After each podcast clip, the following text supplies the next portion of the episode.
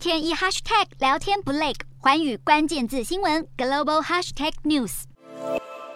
沙乌地阿拉伯跟美国在一九三三年正式建立邦交，两国在制度上有明显的分歧。沙乌地阿拉伯是极端保守的伊斯兰君主制，而美国是宪政共和国。多年来盟友关系多有起伏。美沙关系建立之后，只要沙乌地阿拉伯维持石油生产以及油价稳定，并且持续反对共产主义，美国对于沙国的许多争议都选择忽视，邦谊堪称稳定。然而，一九七三年，信奉伊斯兰教的阿拉伯世界团结打击以色列，沙国也没有例外，加入 OPEC 石油禁运行动。这对当时相当依赖石油进口的美国跟北约成员国造成很大的影响。原油价格从每桶三美元暴涨到每桶十二美元，甚至引爆石油危机，美沙关系一度陷入低迷。一九九零年，伊拉克入侵科威特，随后引发第一次波湾战争。当时沙国允许以美军为首的盟国以沙国为基地攻打伊拉克，这是美沙两国一次联手。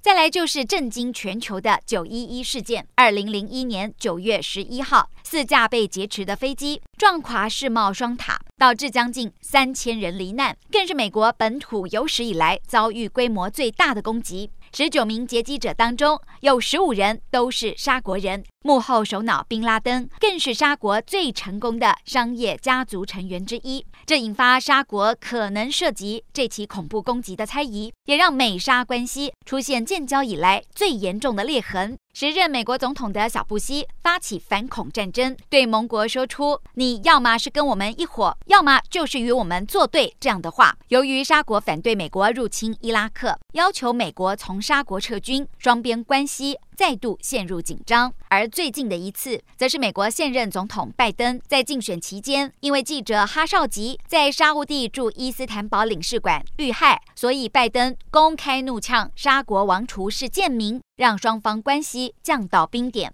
如今，拜登展开中东之旅，想要为紧绷的关系寻求破冰，能否成功，马上就能揭晓。